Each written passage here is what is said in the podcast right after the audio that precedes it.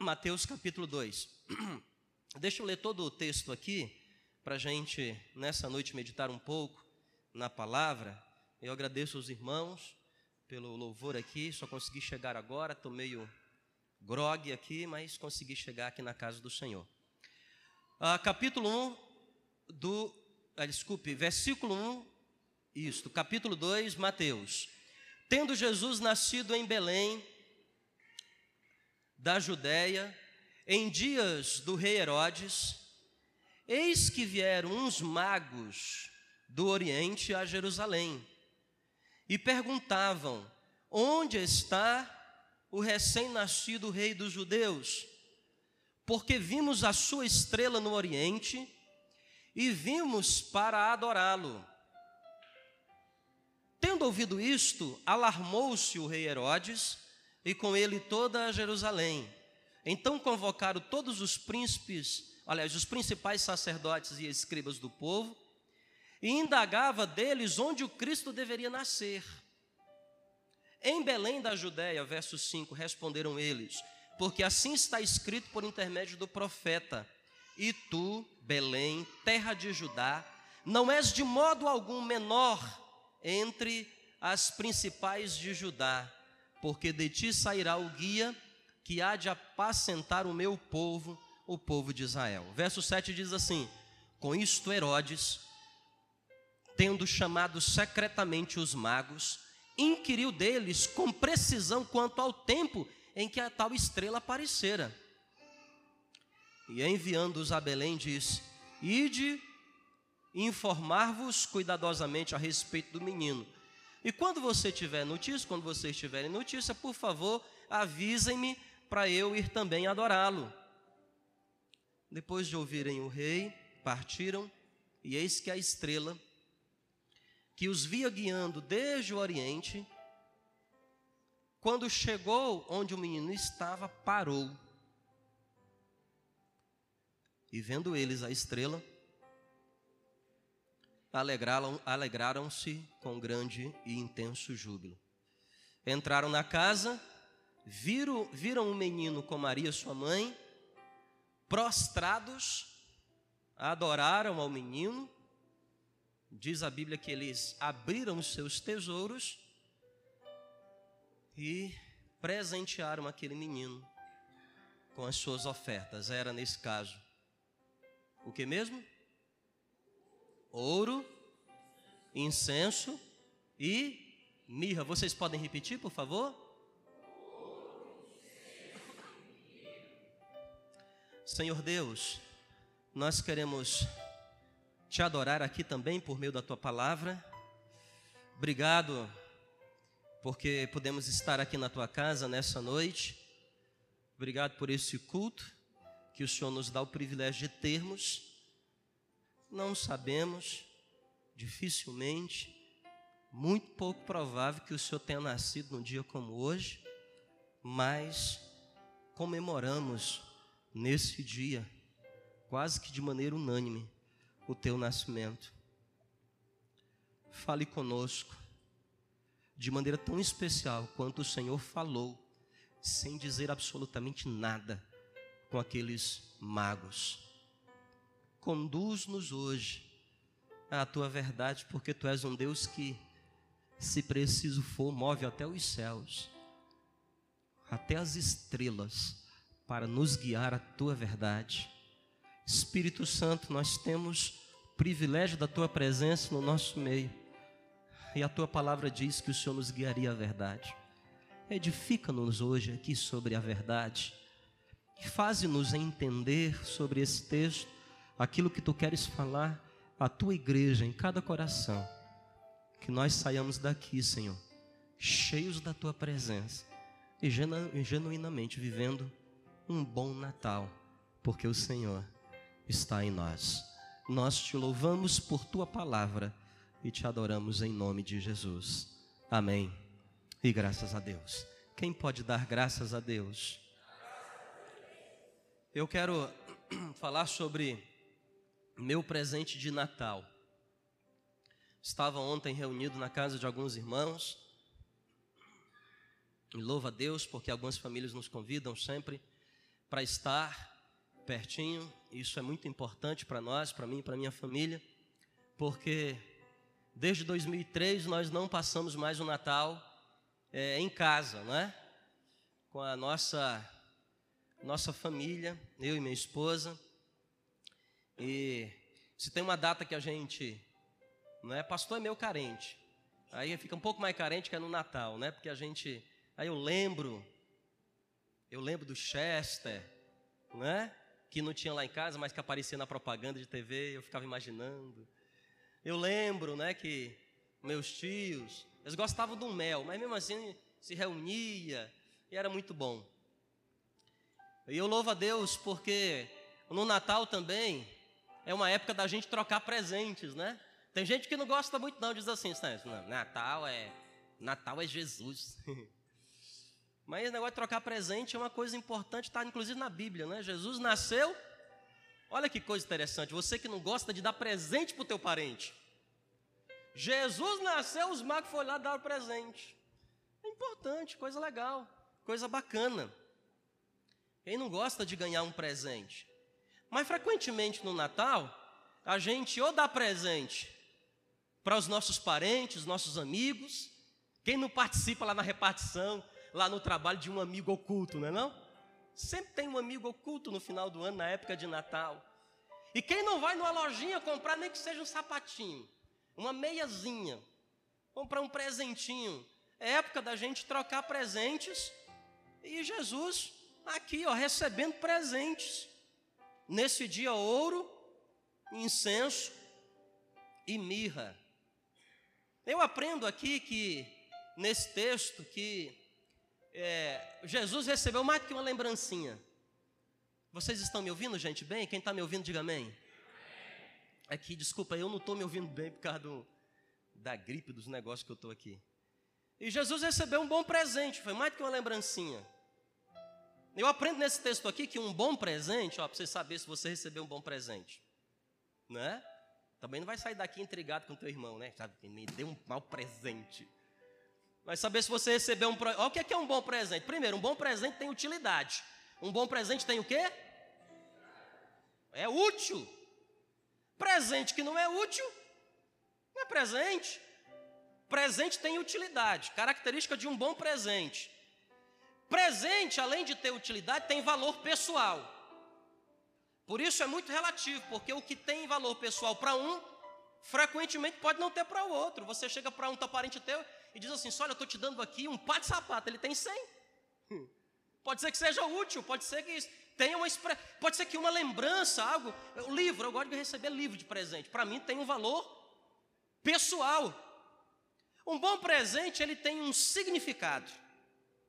Todo bom presente tem utilidade, tem um valor pessoal, ou seja, mexe com o coração daquela pessoa, e esse bom presente também tem um significado.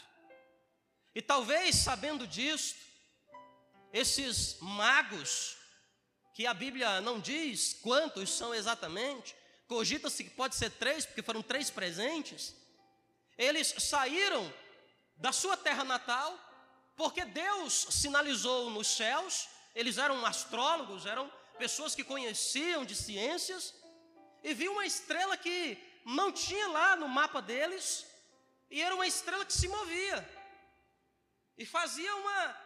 E, e parava, porque quando chegou no, em frente à casa, ou no lugar onde o menino tinha, Maria tinha tido o menino, a estrela parou. O que nos mostra que Deus ele, ele, ele faz de tudo para falar com a gente.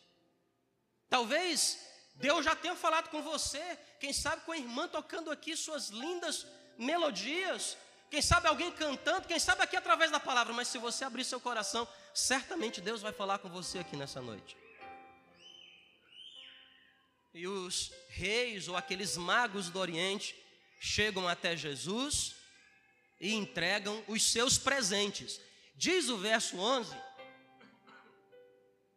o verso 11, que eles abriram os seus tesouros, abrindo os seus tesouros, coisas que eles valorizavam, coisas que eles tinham de apreço, abriram os seus tesouros. E presentearam o menino com as suas ofertas, dando ouro, incenso e mirra. Vamos fazer uma análise aqui rápida desse texto? Vamos entender um pouco melhor sobre o que significam esses presentes. Ouro. Se eram três reis, o primeiro entregou ouro. O que é, que é ouro? Ouro até hoje é o metal mais cobiçado do ser humano. É um metal precioso. Perceba que o presente desse rei tem utilidade. Por que, que tem utilidade? Entregaram para ele ouro.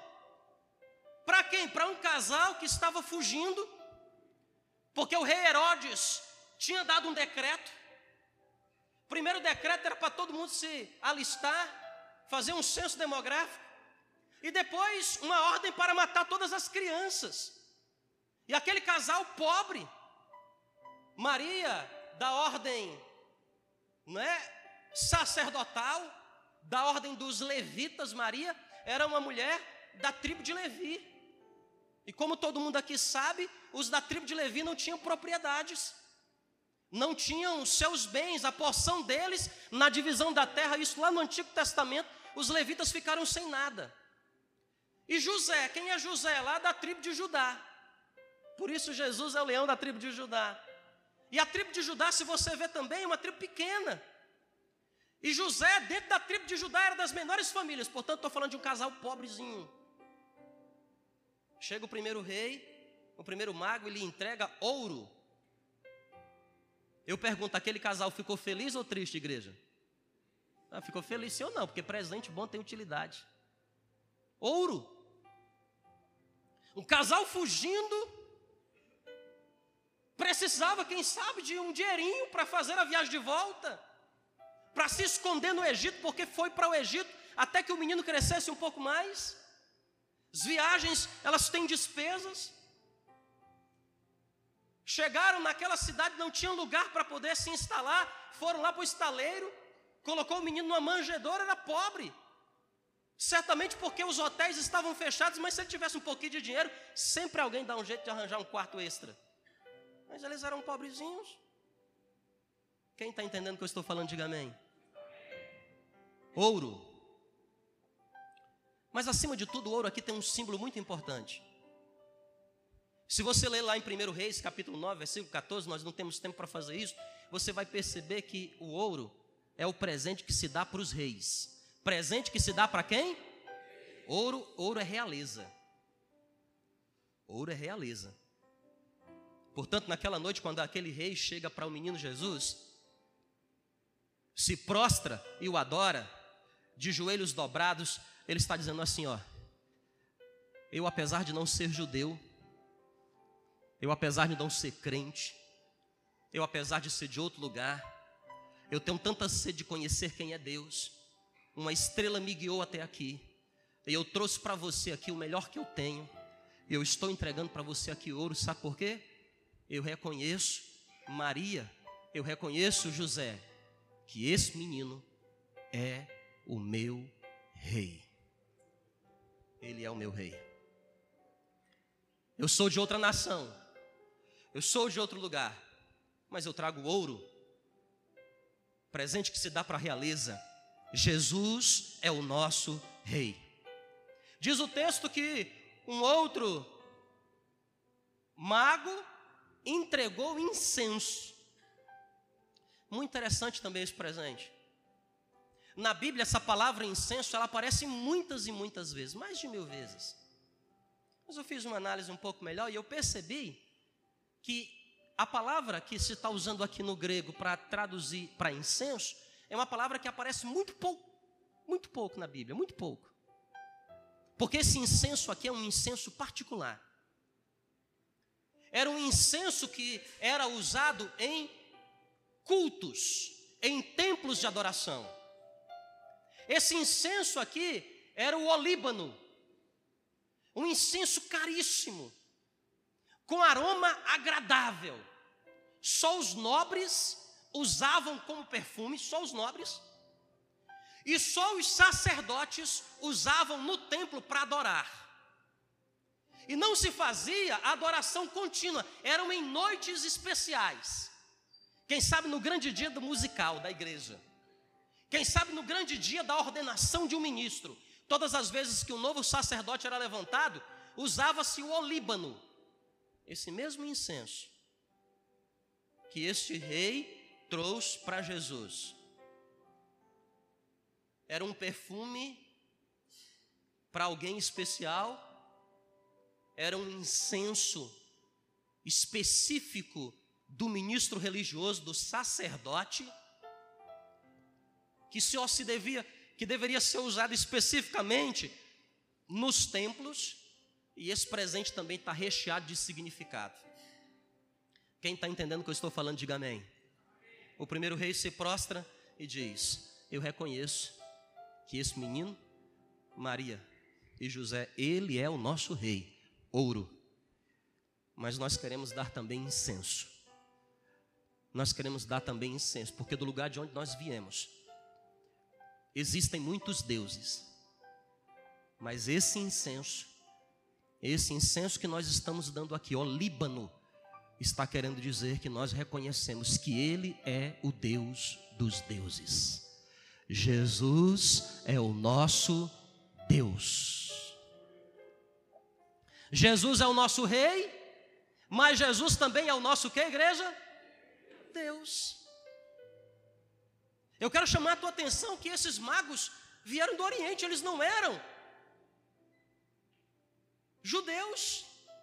Eles não eram profetas naquela nação.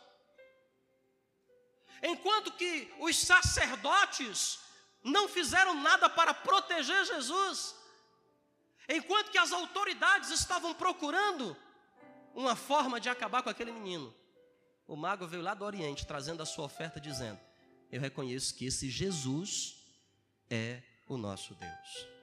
E finalmente entregaram também que último presente, igreja? Mirra. Hoje à tarde eu parei um pouquinho lá em casa e fui preparar esse sermão. Eu, me, eu confesso para você que eu fiquei surpreso quando eu fui descobrir o que é, que é de fato mirra. Me assustou. Porque mirra, e essa mirra específica aqui, ela, ela é usada para embalsamar corpo. Essa mirra só se usa na funerária. O rei mago chegou para Jesus e para Maria naquele dia e falou assim: Só, eu trouxe para você um caixão é como se alguém, no dia do seu aniversário, ou no dia do nascimento do seu filho, trouxesse assim: só, eu trouxe um caixãozinho para esse menino, e eu comprei um terreno lá no cemitério. é uma coisa boa, gente, isso? E Deus me livre, não quero isso não. Porque essa mirra é uma mirra específica para embalsamar. E eu fiquei perguntando, mas por que mirra? Irmão, quantas vezes na igreja, desde os quatro anos de idade, a gente interpreta na igreja os magos. Eu vinha para a igreja e cantava. Eu já devo ter sido um desses reis magos. Eu certamente que eu era magrinho. E vim para e tal. E, e que mirra? Mirra? Entregaram mirra para Jesus? Por que mirra? E aí eu fui entender que lá no Oriente, de onde vêm esses magos, não se embalsamava qualquer pessoa. Eles eram influenciados pela cultura do Egito, que só embalsamava faraós, reis. Só embalsamava quem, igreja? Reis. E por que, que se embalsamava um faraó, um rei? Porque se acreditava que aquele homem era tão puro, tão santo, tão quê? Puro e santo, que ele devia ser preservado para sempre.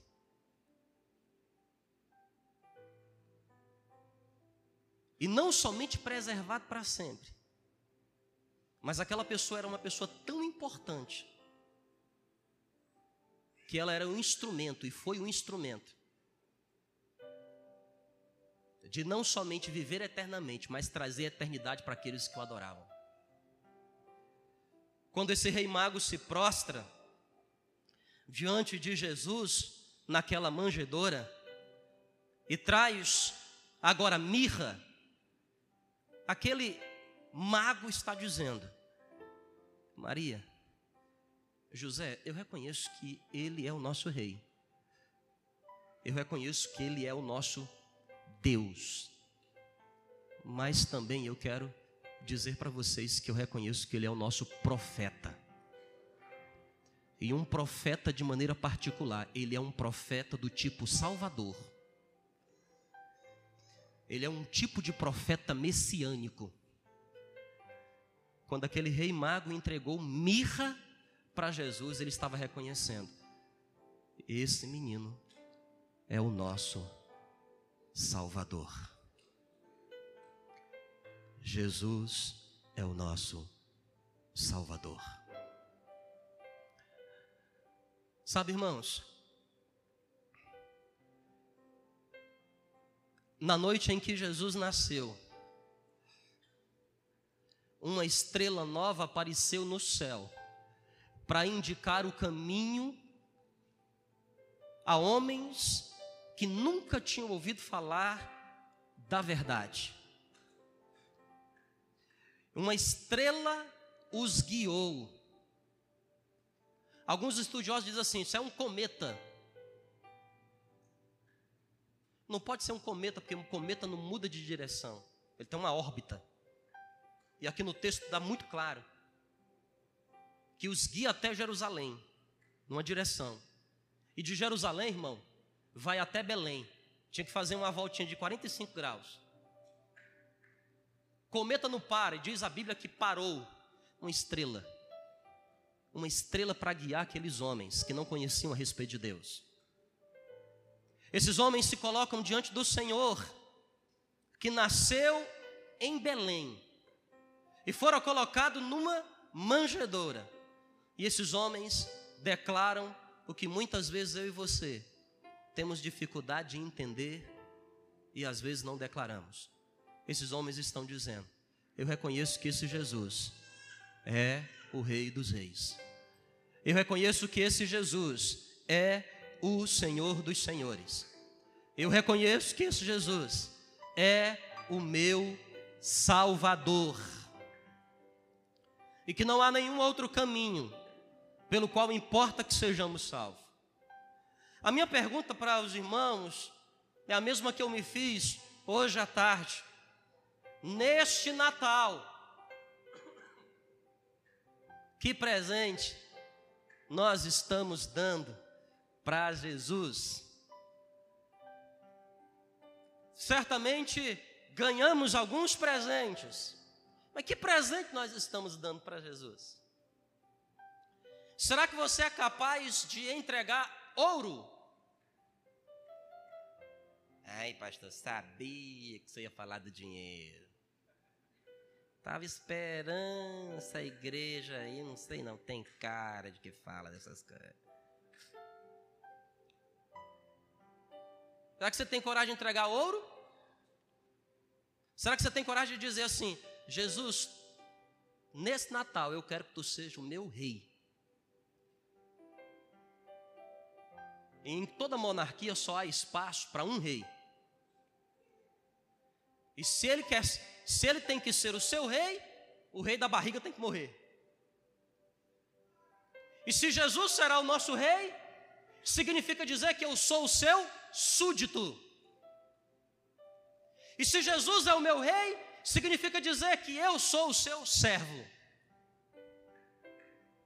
Então eu preciso fazer algumas perguntas importantes aqui nessa noite. O que fazem as minhas mãos? e o que fazem os meus pés? Será que é nessa relação de Natal? Será que na minha vida cristã? Será que na minha vida religiosa? Como anda os meus pés e as minhas mãos? Porque se Jesus é o meu rei, se eu estou dizendo que Ele é o rei da minha vida, significa dizer que as minhas mãos estão aptas para servi-lo estão aptas para servi-lo. Significa dizer que o verdadeiro sentido do Natal, quando eu presentio, quando eu trago esse presente para Jesus, é dizer: Jesus, eu quero me colocar hoje aqui como teu servo, eu quero disponibilizar aqui as minhas mãos para te servir. E o que significa servir? Significa colocar em prática os dons, os talentos que Deus te deu. Significa se disponibilizar naquilo que Deus te deu. Dons especiais, talentos especiais que Deus te deu para servi-lo. Porque como é que nós servimos a Deus? Jesus nos ensinou em Mateus. Quando eu estava nu, me vestistes. Quando eu estava preso, o quê? Me visitaste. Quando eu estava com sede, me deste água. Com fome, deste-me de comer. Nós servimos a Deus, irmãos, através das pessoas. Quando nós estamos dizendo, Jesus, tu és o nosso rei, eu estou dizendo, Pai, eu sou teu servo. Isso significa dizer que a minha vida gira em torno do Senhor para te servir. E se tenho alguma coisa, eu tenho para te servir. Se tenho algum talento, eu tenho para te servir. E eu posso te servir de duas maneiras, Senhor. Lá fora, usando os meus pés, indo e anunciando, indo e falando do teu amor e dizendo: Olha, existe um Jesus que quer ser rei sobre a sua vida. Mas eu também sirvo dentro da igreja, usando as minhas mãos, usando os meus talentos, servir cada um conforme o dom que recebeu, como bons dispenseiros da multiforme graça de Deus. Como é que tem sido o meu Natal? Como tem sido o meu ano de 2016? Você tem usado a sua vida, o que Deus tem te dado, para servi-lo? O dinheiro que Deus te deu é para você servir a quem? A quem você tem usado? Os talentos, os dons, os diplomas, o conhecimento, a família, os seus filhos, você cria para quem? Você quer um casamento, entrar nele para quê? Quem é que está entendendo o que eu estou dizendo aqui? Diga, por favor, glória a Deus.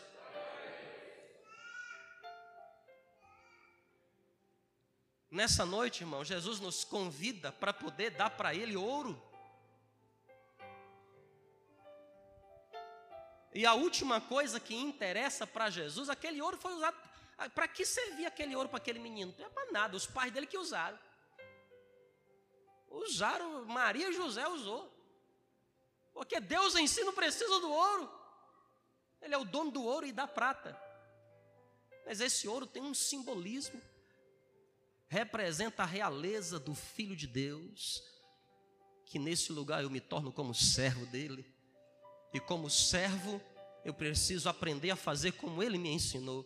Eu não vim para ser servido, mas eu vim para servir e dar a minha vida em favor de muitos. Irmão, se você quer um bom Natal, escuta, se você quer um novo ano, se você quer um ano abençoado, dê um jeito de servir. Na igreja que você sim, sirva.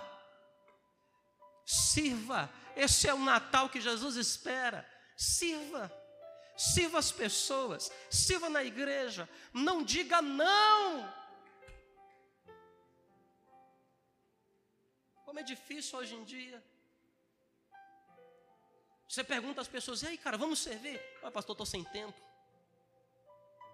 Olha, vamos fazer um, um projeto aqui para Deus. Não, pastor, eu sou muito jovem, preciso estudar. Vou, mas, pastor, quando terminar a fa... Ah, mas quando terminar a faculdade, hein? Senhor conta comigo, hein, pastor? É isto. Cola grau recebe o diploma. Você, pastor, agora não, você fazer um mestrado, sabe como é que é, pastor? Conhecimento é poder, precisa conhecer mais. Mas quando eu terminar o pós-doutorado, eu estou aí para te servir.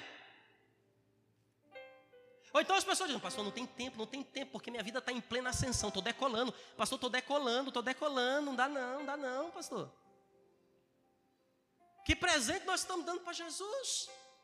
Ele é o nosso rei. As minhas mãos e os meus pés estão à disposição de quem? De quais projetos? Quando o rei mago deu o incenso, ele estava dizendo: Jesus, tu és o meu Deus, outro Deus não tenho. Então, se Jesus é o nosso Deus, o que você tem feito com a sua cabeça e o que você tem feito com os seus joelhos? Em quem você confia. Se Ele é o nosso Deus, por que não confia nele? Por que tem que montar tantas equações para poder confiar? Por que tentar sondar o que não pode ser sondável? Porque ele só pede uma coisa: joelho no chão, dobrado para adorar e dizer assim: Senhor, eu confio em Ti, eu confio que o Senhor tem o melhor para mim, eu confio que a direção da minha vida está nas Tuas mãos eu não estou entendendo absolutamente nada. É como se eu estivesse pilotando um avião, entrei numa nuvem, não sei o que, é que tem na minha frente, os instrumentos falharam, eu não sei mais o que está acontecendo, mas eu confio no Senhor. Isso significa dizer: Tu és o meu Deus. Ter um Deus que você pode entender não é Deus. Ter, ter alguém que você pode equacionar não é Deus, irmão. Que Deus é esse que se faz compreensível o seu, não existe. Paulo nos ensina, Paulo, em Paulo, Paulão que gostava de estudar. Paulão dizia, ele disse, Senhor, eu não dá não, teus pensamentos são insondáveis. E Davi, eu não consigo alcançar os teus pensamentos. E o profeta Isaías, eu, eu, o Senhor é que sabe os planos que tem a respeito de mim. Então só existe um espaço para mim. Se tu és o meu Deus, se tu és o meu Deus, eu sou o teu adorador eu sou o teu adorador. Por isso, na minha cabeça, não há mais espaço para outra coisa a não ser confiar, porque fé começa aqui. Diga-me a sua filosofia de vida que eu digo onde é que você vai estar daqui a cinco anos. E nós adoramos a Deus com os joelhos. Por que joelhos? Porque quando nós nos prostramos e dizemos: Eu reconheço, eu sozinho não consigo. Ou você pode, nesse Natal, entregar mirra. Onde você diz: Jesus, tu és o meu Salvador. Aí, nesse caso, você não precisa entregar nem pés nem mãos, nem cabeça nem joelhos. Você precisa entregar seu coração e a sua boca. Porque com o coração se crê e com a boca se confessa. Não, mas eu creio, pastor. Creio. Tudo que o senhor está falando aí, eu creio. Mas você não confessa. Quem sabe você ainda não é uma pessoa batizada porque não confessa. É igual aquele camarada, aquele irmão e aquela irmã, que os dois vivem juntos, estão casados, mas nunca querem casar. Chegou perto de mim, eu caso logo, irmão. Eu dou um jeito de casar. Eu, calma, que nem conversa. Não, pastor, mas nós já estamos casados. Está usufruindo de tudo que tem o casamento, inclusive das brigas. Que faz parte, mas não põe aliança no dedo dela, rapaz. Nem você, irmãzinha. É casar, irmão. Casa, certo esse negócio aí. Batismo é a mesma coisa. Não, pastor, eu creio em Jesus, já entreguei minha vida para Jesus. Só em 2016 eu fui na frente cinco vezes. E entreguei. Uma em cada igreja. Mas você não se batizou ainda. Você precisa se batizar. Domingo que vem vai ter um batismo. Nós vamos abrir um buraco bem ali, vamos te meter lá dentro assim. Bluque, tu sai. Pastor, mas que eu tenho fobia de água. Nós ó, joga água na tua cara, irmão. Pastor, eu, te, eu me assusto. A gente faz que nem o padre na igreja católica, não tem problema. Eu te viro aqui jogo água na tua testa, a fusão. Importante é tu dizer, eu confesso Jesus como Senhor e Salvador da minha vida. Eu quero dar para Ele mirra. Você pode dar mirra dizendo, Jesus é meu Salvador. Você pode dar incenso dizendo, Ele é o meu Deus. Em quem confio, não tem outro Deus além de ti ou você pode dar para ele ouro, dizendo: Ele é meu rei. A partir de hoje, serei seu servo. Vamos ficar de pé?